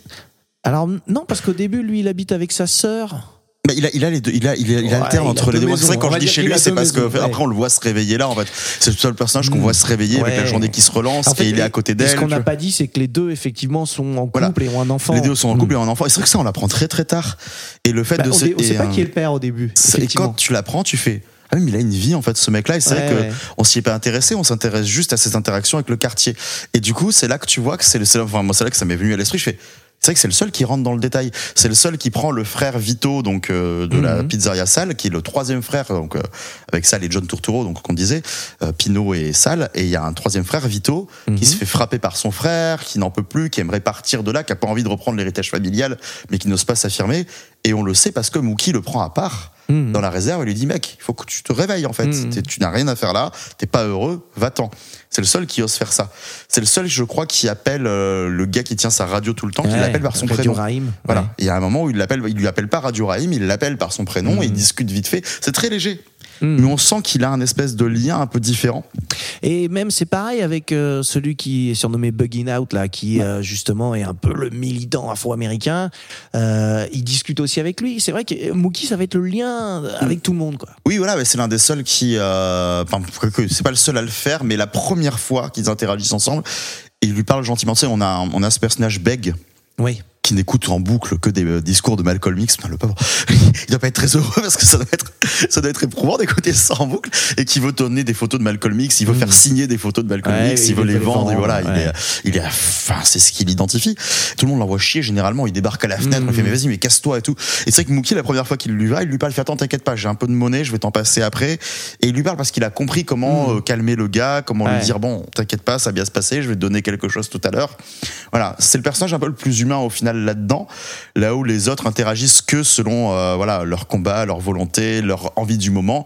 Et lui, voilà, il est là, il se balade et il sait ce qui se passe. Il sait très Mhm. bien que c'est un quotidien qui ne change pas. Il deal avec quoi. Mais après, il a un côté aussi euh, très pas forcément malsain, mais euh, un peu protecteur de la façon dont il se comporte avec sa sœur quand elle va euh, Ouais. dans la pizzeria. Que ça se passe super bien, que ça l'adore et qu'après il Mhm. lui parle en lui disant mais en fait il veut juste tremper son biscuit, il traite comme une chienne et tout. T'as plus le droit de venir là, voilà. Mhm. Et tu sais pas si c'est le côté tu vaux mieux que ça, faut que tu sortes de ce quartier toi aussi, ou si c'est bah, tout à coup ça redevient un gars un peu toxique aussi envers sa sœur et il a lui aussi sa zone d'ombre quoi. Mais t'en parlais tout à l'heure et euh, c'est vrai que t'as ce côté-là où tu vois que les gars, il y a une forme de sympathie entre eux, tu vois, sale comme il le disait, euh, mais quand on arrive aux questions un petit peu euh, raciales, il y a toujours cette tension qui ressort. Sal, il le dit, il aime tous les gamins, machin. Quand il y a la sœur de Mookie qui vient, il l'adore. euh, tu vois, il est gentil avec tout le monde, même euh, le- l'handicapé dont tu parlais. Quand il tape à la porte, c'est son fils qui l'envoie chier, mais lui, il va le revoir pour essayer de lui acheter ça, une ouais, photo. Mais par contre, euh, quand il y a Bugging Out qui va lui dire, ah, dis donc, sur ton mur, il n'y a pas un noir, il y a que euh, des Italiens. Euh, moi, je veux un noir. On est dans un quartier noir, il faut un noir. Là, il va s'énerver et il va prendre une batte de baseball et c'est son fils qui le retient. Mm. Et c'est le seul moment. Bon, on peut peut-être, euh, on va mettre la fin de côté. mais c'est le seul moment où on va le voir s'énerver et pas être euh, gentil. Et à chaque fois qu'il y a une histoire de race qui arrive, de race, c'est pas le bon terme, hein, mais bon, euh, c'est celui que je Ouais, parce employer, que parce que qui arrive dans le débat, et ben là, les gens s'énervent. En fait, que, en plus, on te montre que ça ne réfléchit pas comme ça. Oui. Ça lui est juste pas venu à l'esprit. Lui, il est italo-américain. Il aime bien les stars italo-américaines avec lesquelles il a grandi. C'est pour ça qu'il y a Al Pacino, qu'il y a des gars comme ça. Il y a Frank Sinatra sur son mur. Et c'est en mode, oui, mais c'est juste, euh, c'est mes héros à moi, en fait. Comme Mhm. toi, t'as ton héros à toi, qui, bah, pour l'handicapé Malcolm X, pour sûrement, bah, Ginot aussi, hein, parce que on sent comment il est très militant. euh, voilà, il a l'air d'avoir des grosses figures. Il parle des Black Panthers à un moment, il parle de tout ça. Et lui est juste en train de lui dire, mais j'ai aucun problème avec. Enfin, ce qu'il leur dit, c'est, j'ai absolument aucun problème avec toi. C'est juste que je suis dans une pizzeria italienne, j'ai grandi comme ça. Alors oui, peut-être qu'il faudrait se compromettre. C'est vrai que euh, ça, elle a l'air de pas vouloir la moindre compromission, alors que le gars lui demande pas, il est pas en train de lui dire, tu vires tout, quoi. Juste, euh, s'il te plaît, quoi. Fais un petit effort, tu vois. Essaye de, enfin, essayons de dire que c'est qu'il y a de la mixité partout et que c'est génial, tu vois. Mais euh, t'as l'impression que c'est deux radicalités qui s'affrontent, quoi. Et c'est comme justement aussi à un moment euh, le euh, Mookie, euh, le personnage de Spike Lee, prend à part euh, le personnage de John Torturo, dont je me souviens plus le nom évidemment. Pino. Voilà. Et il lui dit euh, Mais toi là, euh, t'es là tout le temps à, à mal parler des Noirs, mais c'est qui ton basketteur préféré? Bah, C'est Magic Johnson. C'est qui euh, ton chanteur préféré? Euh, C'est Prince. Non, alors j'aime beaucoup Prince. Mais en fait, c'est ça. C'est un truc en mépris, c'est pas vraiment un noir, c'est autre chose. C'est ça. tu fais bah non, tu vois, euh, de quoi tu me parles en fait? Pourquoi tu, pourquoi tu montes du racisme comme ça? Il y a tout ce mélange là qui est très compliqué entre le quotidien, les idoles, les rapports. on se rend compte que c'est très profond quoi. C'est très compliqué. C'est des personnages qui sont tous très oppressés par la vie, par leurs conditions aussi, et qui l'extériorisent par cette espèce de foisonnement d'émotions qu'ils n'arrivent pas trop à maîtriser. Tu le vois même sur le personnage, bah, justement, de Mover Sister, qui est aussi un personnage qui observe. Alors, elle, elle, intervient pas trop. C'est pareil, elle, on voit jamais chez elle. Enfin, on la voit, on voit une fois chez À elle fin, quand elle Mhm. reçoit justement le, le maire pour le soigner. Et euh, sinon, elle est tout le temps à sa fenêtre en train de regarder et de juger. Mhm. C'est la vieille commère quoi qui est là. Mais c'est pareil, le- le- la relation qu'elle a avec le maire, Mhm. qui lui fait un peu du gringue et tout ça. Tu sens qu'ils s'aiment beaucoup, que ça fait des années qu'ils se connaissent, mais elle veut tellement pas admettre que ça, ça puisse arriver qu'elle est tout le temps dans le déni. Ah, casse-toi, tu m'approches pas, toi, t'es qu'une merde, je t'aime pas. hein. Alors que dès qu'il a un problème, elle accourt, quoi. Mm. Et c'est assez marrant, tu vois, cette espèce de dualité qu'il y a entre les personnages. Ah, Il y a un problème avec ce film, euh, c'est que euh, pour en parler, j'ai l'impression qu'on est un petit peu obligé de parler de la fin quand même. Ah oui, mais de toute façon, mais, une fois de plus, euh, on prévient. regardez les films avant d'écouter les émissions dessus. c'est pas possible. Donc on va, oh là, on va spoiler parce que du coup, euh, la fin, c'est un peu, c'est, c'est justement, euh, je suis pas trop revenu hein, sur tout ce que tu avais dit, mais c'est très vrai, tout le côté social, etc. Mais justement, c'est la fin qui va tout cristalliser parce qu'en fait, contrairement à ce que je disais un petit peu tout à l'heure, où le film est plutôt sur un ton léger, etc. C'est qu'à la fin, eh ben, on arrive au moment grave du film. Puis c'est très expéditif Et dans la manière de faire. Ouais, donc, euh, c'est ouais, ouais. tout à coup, tu te prends tout et ça te rappelle à une réalité qui, euh, que tu Hmm. choisis un peu d'oublier pendant deux heures, quoi. On avait déjà croisé un peu des policiers dans le film, notamment un moment où ils croisent des latinos et ils les regardent très mal en disant euh, des petites saloperies sur eux. Euh, ils étaient aussi intervenus un moment, bah, comme tu parlais, quand les en bas de chez toi, quand les, jeunes ouvraient, ouvrent une bouche de- de-. Je sais même plus comment ça s'appelle. Bref, bouche à incendie. bouche à incendie Merde Euh, Donc voilà, on les croise. Et là, euh, ce qui se passe, c'est qu'effectivement, Buggy Out, il finit par euh, monter le bourrichon aussi à Radio Raïm, dont on n'a pas trop parlé, mais bref, qui est Bah, une Radio- masse et un peu la terreur du quartier, le du Durel, tu sens qu'il est un peu con-con, qu'il est facilement Il est un influençable, peu quoi. con-con. Il Euh, n'écoute que du public ennemi. Alors, un super morceau, un fight de power, quoi. Donc, ça. forcément, on arrive en lui disant, on est oppressé, il y a l'autorité, elle est pas gentille. Mm. Le gars, là, ouais, ouais, c'est quand qu'on se bat, quoi. Donc, il y va. ça. Donc on le voit partout, euh, on le voit un peu être le boss du quartier vraiment. hein. bon, on- ah, le, le- le boss autoproclamé, hein. Parce que tu sens Oui que quand même, on se moque pas mal de lui, hein. oui et non. De tout le monde qui le méprise pour sa musique. T'as les trois Ah, gars qui sont, sais, les- Ils ont un peu peur quand même. Les trois gars un peu vieux là qui sont euh, juste assis Mm. en train de causer, euh, presque limite il leur manquerait la bière quoi, tu Ouais. vois. Bah, ils en ils parlent. Ils-. Ils l'ont- ils pas tout le temps, mais ils en parlent tout le temps en tout cas Mm. de leur bière. Et quand il passe, ils l'envoient chier. Vas-y, arrête, t'es ridicule. Tu vois, c'est les gars qui commentent aussi pareil en mode euh, qu'est-ce qu'il veut celui-là avec son poste. Mais oui, effectivement, c'est quand même sais, le caïd quoi du, T'as quand même le, le duel, un moment où, avec les latinos, le duel de, justement de Boombox, où euh, c'est lui qui va gagner, tu vois. Donc c'est aussi pareil, hein, c'est une image, mais c'est pour dire que euh, globalement, ça va être euh, au niveau personnel, c'est un peu lui le chef, et puis que ça reste un quartier, même s'il y a quelques latinos, ça reste un quartier afro-américain, quoi. Mais voilà, c'est quand même lui qui est là. Et donc, euh, Out finit par lui monter le bourrichon et il décide d'aller attaquer Sal euh, dans sa pizzeria. Et donc, euh, ça part un peu en saucisse. Sal et Radio Raïm se battent. Il y a le mot qu'il faut pas. hein. Enfin, il y a- Ouais, enfin, il y a- ouais, justement, en plus, c'est là, c'est là que ça c'est intéressant, c'est que dans le restaurant, t'as plein de jeunes noirs qui sont venus pour prendre la pizza. Mhm. Ça leur a ouvert exceptionnellement parce qu'il est content de les recevoir, que c'est ses petits, qu'il est trop content, ils sont super contents, euh, voilà, d'être entre eux. Et le moment où justement, il lui fait putain, mais coupe ta musique, tu m'emmerdes, et, et il lui sort, enfin, je sais plus exactement ce qu'il lui dit, mais il lui dit un Mhm. truc, il dit, vous me faites tous chier, vous les noirs, enfin, en disant niggers, quoi, tu vois, évidemment. Et là, ces jeunes qui étaient là en mode, en ce moment, ah non, ça c'est pas ok par contre. Là, on n'est pas d'accord, quoi. Alors tu sais qu'il s'est sûrement emporté, que le mot est sorti, mais le mot est sorti. Voilà, il a rien à foutre là.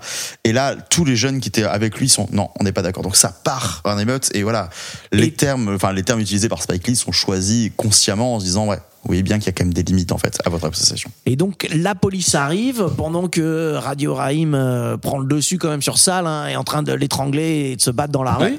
Et donc euh, la police intervient et bah, il tue Radio Raïm en, En l'étranglant en avec, l'étranglant, euh, avec la en matraque, essayant de le maîtriser, mais en fait ils essaient pas de le maîtriser. Et euh, franchement ils essaient de lui faire du mal. Le quoi. flic qui est en train justement de l'étrangler avec sa matraque, dans son regard, on sent pas qu'il est en train de maîtriser Ouais. la situation. Ouais. Il y a une espèce de sourire en coin en se disant ça y est, je m'en fais un. Ouais, ouais, il y a Voilà, ça. ce qu'on voit beaucoup dans les bavures quoi.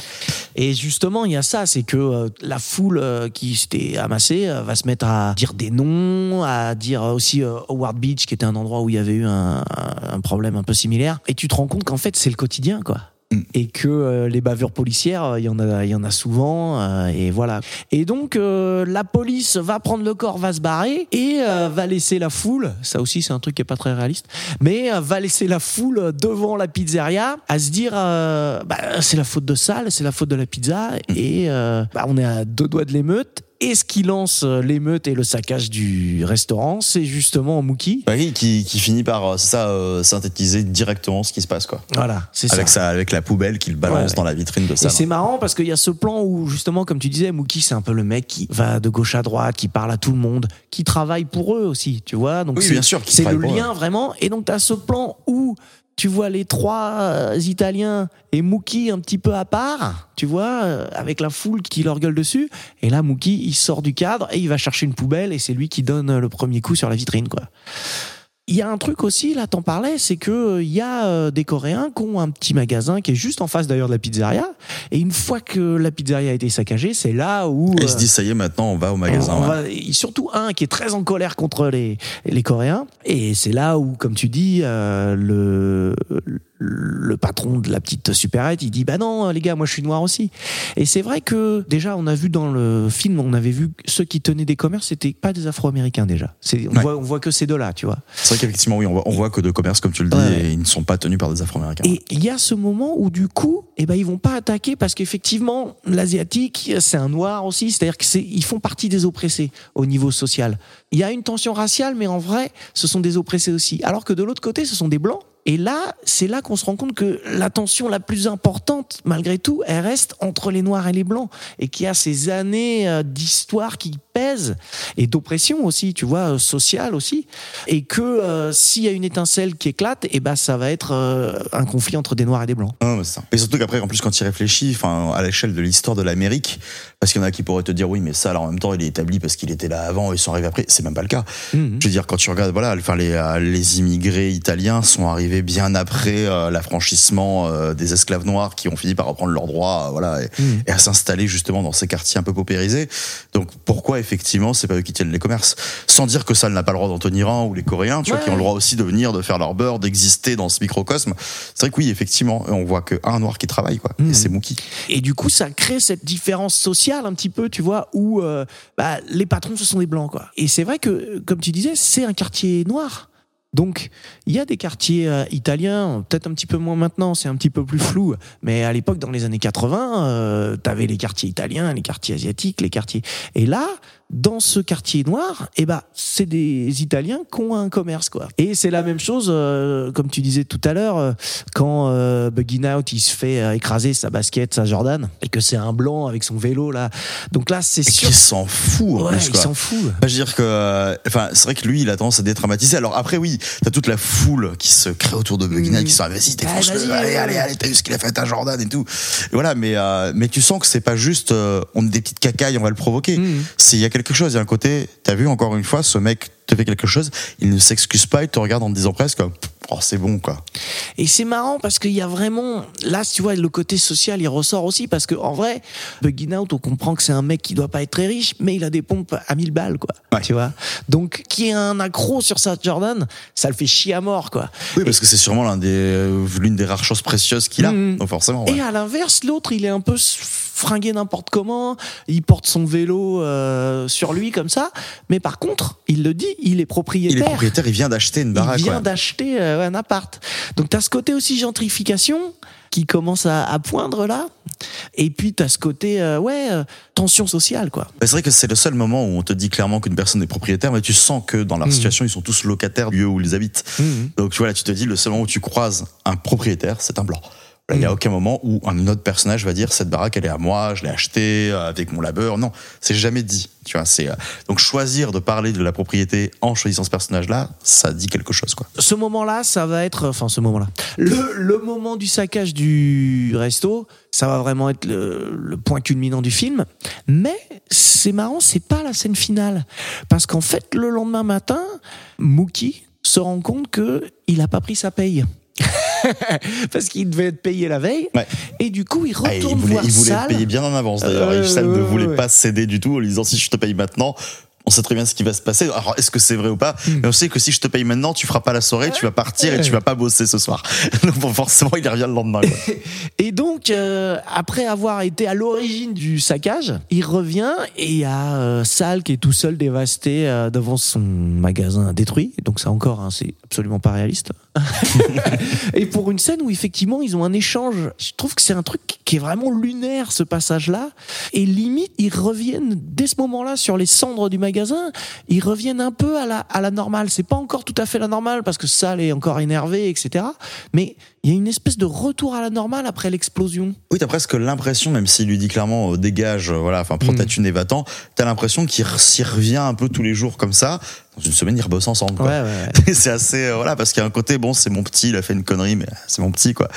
T'as pas euh, l'impression qu'il est viré, quoi. Non, c'est ça, t'as pas cette impression-là. Et t'as l'impression, le problème aussi, un petit peu comme ce qu'on disait sur la colline des hommes perdus, t'as l'impression que s'il reconstruit son restaurant et que euh, justement, enfin, il arrive à relancer son commerce et que Mookie revient travailler, que ce soit, ça va se reproduire. Mais- Parce que rien n'a changé, quoi. Ouais, c'est ça. Mm. Ouais. Et il y a ce côté aussi qui continue à créer du lien entre eux, c'est que pour le payer, Sal, il en a plus rien à foutre, il veut lui donner tous ses Et billets. il lui balance 500 balles d'ailleurs, Ouais, qui n'est pas ça. sa paye de la semaine, il est C'est censé toucher 250. moitié moins, ouais. C'est ça. Et en fait, tu lui donnes en billets de 100 euh, pour 250. Et donc finalement, euh, euh, Mookie, il va prendre trois billets, il va lui dire, je te dois 50, 50, euros. Genre, on la semaine prochaine, tu vois, tu me fileras que 200, quoi. Alors que tu fais, il y a plus de, il y a plus de resto, quoi. Tu, vois tu travailles plus là. Ah, il y a de la là. cendre, il faut, il faut, il faut je mette une grille dessus et puis euh, allez, c'est reparti, on refait des pizzas. hein. Ouais, donc cette scène, elle est un peu bizarre, mais c'est ça, elle crée une espèce de. Mm. de. De toute façon. Mais c'est que eh, tu te poses des questions sur la côté en fait? Comment est-ce que ça va se passer? Est-ce que par exemple s'ils refont le restaurant, voilà le, enfin, moi j'aime pas trop théoriser sur ce qui pourrait se passer après, tu vois, Mhm. mais c'est vrai que tu te demandes, est-ce que tout, enfin, est-ce que par exemple le fils qui n'a pas envie d'être là, qui est un peu oppressé par son frère et son père, va reprendre. Mm, Voilà, est-ce qu'est-ce qu'il va faire lui? Comment les gens vont réagir maintenant que Radio Raïm n'est plus là pour euh, agacer tout le monde, mais aussi égayer le quartier Tu vois, comment est-ce que le mec qui a euh, plus ou moins, on va dire, enfin c'est pas forcément que lui le responsable, mais qui a apporté le conflit à l'intérieur du restaurant, comment est-ce qu'il va réagir à partir de maintenant? Tu sais pas. Je te dis, est-ce qu'ils vont vraiment choisir d'agir différemment ou est-ce que c'est avec lui est juste en train de dire c'est notre quotidien, ça change pas, euh, c'est une capsule. Enfin, j'ai dégoupillé quelque chose, Mhm. euh, il faut agir quoi. Ouais, ouais. Mais j'ai l'impression que justement, cette scène, euh, elle te dit, bah, va pas y avoir d'action, quoi. Mais on non, va ça, revenir va- à la on normale. va revenir à la normale, mais la normale, la normale est gangrénée quoi. Ouais, c'est ça, c'est ça. Et puis, bah, de toute façon, si ça a explosé comme ça, c'est que effectivement, c'était déjà gangréné. Euh, Écoute, euh, c'est un petit peu pareil. Hein, je pense qu'il y a encore plein de choses à dire sur le film, Euh, mais l'heure avance.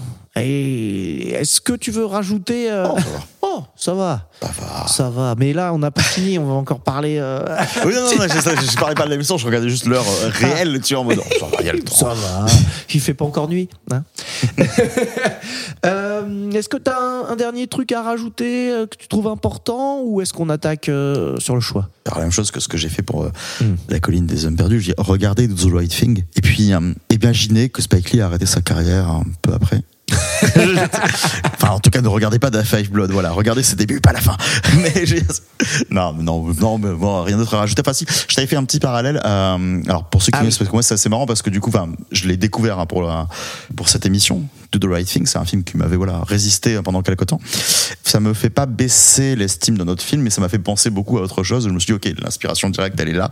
Ça m'a fait passer à Summertime de Carlos Lopez Estrada, dont je te parlais euh, du coup tout à l'heure qui est alors ça parle pas toujours des mêmes sujets mais enfin c'est quand même les mêmes thématiques de fond mais c'est pas le même traitement. Où là pareil on va suivre donc euh, dans une ville où il fait très chaud, très ensoleillé, en plein été, euh, summertime, hein, on va suivre là des bandes de jeunes qui vont avancer en chantant. Donc c'est un format comédie musicale et on va suivre leur quotidien. Certains qui ont des choses plus lourdes que d'autres, qui vont subir aussi du racisme, qui vont subir d'autres choses et avec des fois des côtés très légers. Et ça va être vraiment fait comme euh, de la chronique euh, sociale en avancée constante. C'est-à-dire t'as deux personnages qui sortent d'un restaurant, voilà peut-être une pizzeria, hein, je sais plus, qui rentrent dans un bus, tu vois, pour aller à un endroit. Donc on va avoir leur discussion dans le bus. Puis ils vont sortir et la caméra reste dans le bus et en pof, on suit un autre groupe de personnages jusqu'à leur arrêt où ils vont ils vont nous sortir du bus et chacun chante sur euh, ben, des fois des problématiques amoureuses, des problématiques sociales, des problématiques raciales, voilà. Et ça m'a beaucoup beaucoup fait penser à ça quand j'ai vu Do the Right Thing. J'ai fait si euh, Monsieur Estrada ne sait pas, enfin dit ne pas s'être inspiré de Spike Lee. euh, va dire beaucoup la vérité. Et je ne sais pas ce qu'il en dit. voilà, mais en tout cas, c'était assez évident pour moi. Wow, oh, c'est trop bien, c'est pareil. Bah écoute, je l'ai pas vu, je, je le note hein, également. Un film qui a été malheureusement passé très inaperçu, hein, beaucoup trop à mon goût, hein. moins aux, aux yeux de personnes qui l'ont pas trop apprécié. mais- Ah, en plus, j'ai l'impression qu'il a pas eu un retour très euh, fou non plus. tu le conseilles quand même. Ouais, moi, je le conseille vivement même. Et son premier film, Blind Spotting, aussi. Voilà, euh, recommandons ces gens qui sont oubliés. Bon allez, passons à la suite. C'est la nature du métier. Le point de conversation, c'est un ultimatum. Nous devons faire des choix. Ça va trancher, chérie. Alors, nous arrivons, mon bon Thierry, au moment du choix. Donc, on va un petit peu parler des films, hein, les comparer et tout ça avant de choisir. Euh, je rappelle que le principe, c'est quand même de se demander qu'est-ce que tu dirais à un pote qui te demande qu'est-ce que tu me conseilles comme film où il fait chaud? Donc, il faudrait lui conseiller un de ces deux-là, Le principe aussi, il y a un petit système de vote hein, qui est pas parfait, mais bon, euh, c'est le système que nous avons. Euh, c'est qu'on va avoir 20 points chacun, qu'on va répartir entre les deux films. Euh, donc, euh, moi, je vais d'abord voter. Si je trouve que les deux se valent, je vais mettre 10-10. S'il y en a un qui est un peu mieux, je vais mettre 11, etc. 11-9, euh, 12-8, etc.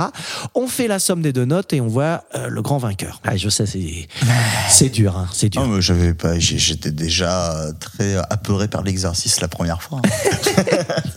Euh, mais avant, comme je disais, on peut un petit peu comparer les films. Euh, Qu'est-ce que t'aurais toi à dire euh, entre les deux films Est-ce qu'il y a des petits côtés négatifs que t'aurais gardés euh, maintenant pour en parler ou des petites comparaisons que tu voudrais faire? C'est vrai que je, ah, putain, parfois, je vais dire un truc horrible, mais pour répondre à la première question, là, si quelqu'un me disait ce soir, je veux regarder un film où il fait chaud et euh, j'ai le choix entre ces deux-là, qu'est-ce que je fais? Bah, Le film que je préfère, moi, personnellement, parmi les deux, c'est Le Lumette. Peut-être parce que j'ai plus grandi avec, je l'ai plus de fois, mais c'est peut-être pas celui que je conseillerais. Parce que je pense que ça dépend aussi, tu vois. euh, c'est pas du tout méprisant quand je dis ça, mais ça peut sembler. Pas dire le degré de cinéphilie, mais je veux me dire, ça dépend quel genre de spectateur tu es. Est-ce que tu es habitué à voir du film, voilà, en noir et blanc un peu exigeant, voilà, où il y a besoin d'être euh, pas mal, euh, enfin, tu es happé par ce qui se passe, même si le film est très facile à dérouler, ou est-ce que tu as besoin d'un truc un peu plus, euh, voilà, léger entre grands guillemets, qui va te parler plus facilement, qui va t'embarquer plus facilement parce que je trouve que Spike Lee le fait très très bien. Tu vois, donc du coup, euh, là, dans ce cas-là, je dirais, wow, si t'as envie d'un truc comme ça et t'es pas habitué à regarder euh, énormément de choses, regarde le Spike Lee. T'as envie de quelque chose où vraiment ça va te retourner euh, bien plus, peut-être le lui mettre. Mais les deux retournent, quoi. Oh là là. C'est horrible. C'est horrible. C'est horrible. Écoute, euh, ouais, je vois ce que tu veux dire par ce côté un peu c'est sûr que euh, si je dois conseiller euh, un des deux films à un petit jeune, entre guillemets, euh, tu vois, qui aurait 16-18 ans, que je le lance sur le lumette en noir et blanc. Alors que ça, dev- ça devrait sûr. pas être un élément réticent, mais on sait très bien que des fois ça peut être un.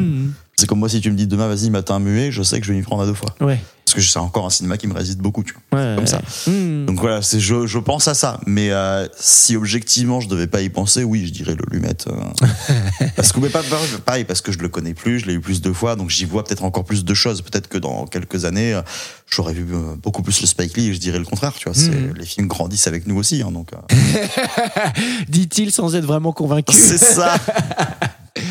Euh, ouais, je, pense qu'on a bien fait le tour des films. Je pense que ce sont deux très bons films qui n'ont pas forcément. Bah, les points un peu négatifs, euh, on les a nommés sans les nommer. Euh, Il y a un peu le style des réalisateurs qui va jouer. Si t'aimes pas trop Spike Lee, c'est vrai que tu peux aussi aller à reculons hein, sur Do the Right Thing, comme tu me disais. Même si, on peut le dire, hein, c'est quand même un de ses meilleurs films. euh, voilà. Hum, écoute, moi, j'avoue que j'ai pas non plus forcément beaucoup de choses à, se- à rajouter à ce moment-là. Est-ce que t'es chaud pour passer directement aux notes là? Tu... Mm, Ouais. Allez, soyons profs le temps d'un instant. Vas-y, je, je sens qu'il y a un prof qui dort 20, en toi. non, alors concentre-toi Thierry. Ça, tu n'as pas compris le principe. Est-ce que, vas-y, je, je te laisse euh, comme ça après, je, je fais gagner celui que Ah, je veux. Je dirais 13-7. Ouais, Voilà, pour lequel pour le Lumette. Pour le lumette Qu'est-ce qui te fait vraiment pencher euh, comme ça Ben parce que tu as abordé quelque chose là, enfin, j'ai j'y ai pas pensé par ce prisme-là, mais tu as dit on a abordé les points négatifs et on a vu que. En fait, on en a bien plus abordé dans le Spike Lee. Euh, des points négatifs qui sont dus à son style, euh, voilà, qui eux, des fois, a des facilités d'écriture. Là où, dans l'autre côté, je- on l'a pas mentionné. Enfin, je veux dire, même là, en synthèse de tout ce qu'on s'est dit, on n'a pas beaucoup mentionné les points négatifs sur le premier, donc je me dis non, effectivement, dans les analyses qu'on a fournies, la manière dont on en a parlé, il y a eu peut-être plus d'enthousiasme, mais en tout cas moins de volonté de relever des choses légèrement négatives sur le lumette que sur le, le lit. Comme je disais, les choses un peu négatives euh, vont être euh, le côté réticence à aller voir un film de 65 en noir et blanc Voilà. euh, euh, avec des mecs dans une prison. Oui, là, mais, euh, mais replacé dans son contexte, euh, C'est ça. C'est-à-dire Ah bah, que c'est le côté négatif, ça va plus être j'ai pas envie d'y aller, mais une fois que tu le regardes, Ou alors, effectivement, moi, je, par, par exemple, personnellement, je- alors maintenant ça va mieux. Je détestais les films de guerre avant. Donc celui-là, quand je l'ai vu la première fois, j'étais persuadé que c'en était un. Hmm, bah, oui. J'étais là, putain, je, pareil, tu vois, ça. Dans un pas envie de voir ça. ouais. C'est être un film de guerre, ça me saoule. Et puis c'est pas du tout ça au final. Ouais. Mais euh, voilà. Donc oui, il y a la réticence d'y aller. Hmm. Voilà. Ça c'est vrai que oui, ça, ça rentre totalement en compte. Je suis assez d'accord avec toi. Je pense que le meilleur film des deux, c'est clairement euh, La colline des hommes perdus. Hein, le titre français. Je sais pas pourquoi ils n'ont pas traduit directement par La colline d'ailleurs. Ça suffisait, non? Ils avaient peur qu'on comprenne pas quoi. Bah, c'est comme ça, pendant les, les premières 10 minutes, tu penses que c'est un refuge de mecs qui se sont paumés dans le désert. Tu vois. Puis après, tu dis, mais c'est quand même bizarre la manière dont ils traitent des pauvres gars qui se sont juste effondrés là. Non, donc ouais, effectivement, je pense que le meilleur film des deux, c'est le Lumette. Hein. C'est difficile de. Je pense que quand même, le Spike Lee est pas nul. Hein il est pas nul. Ah non, hein. il est pas nul, non. On est d'accord. Ah, Écoute, c'est pour ça, moi je vais être un peu plus léger que toi. Sur, euh, je vais y aller moins fort. Je vais mettre 11 pour The Hill et euh, donc euh, 9 pour Do the Right Thing. Ce qui veut dire, mon bon Thierry, que la prochaine fois qu'on a un ami qui nous demandera qu'est-ce que tu me conseilles comme film où il fait chaud, eh bien, on devra lui dire La colline des hommes perdus. On n'a pas le choix, c'est acté. Si jamais on, Ouais. on déroge à la règle, Ah il bah, se passe des la- choses horribles. La colère divine s'abattra sur toi. Bon, bah, ça va alors. ça, me fait pas spécialement peur la colère divine. Pour d'autres raisons, on n'a pas, on pas fait une émission sur le divin existe-t-il? Sinon, on parlerait de l'exorciste 2. Ah voilà, c'est qui règle tout par la science. je veux dire, celui-là même avec lequel je suis bien d'accord.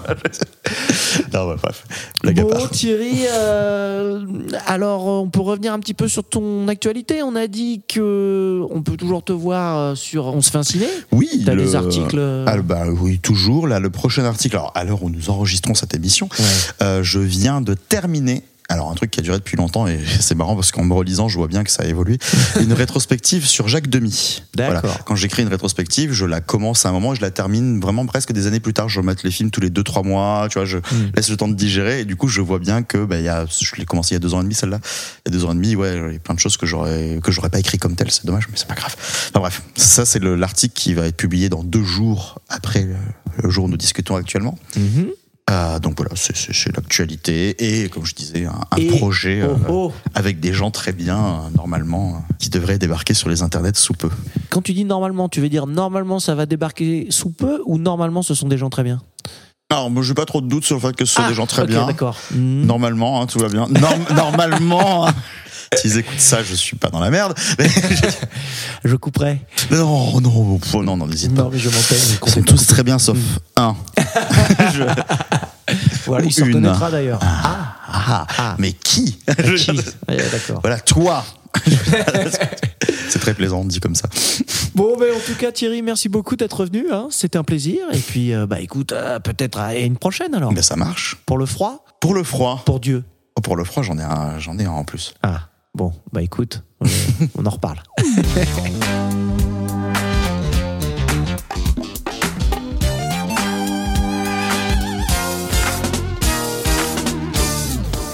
Bon, excusez-moi.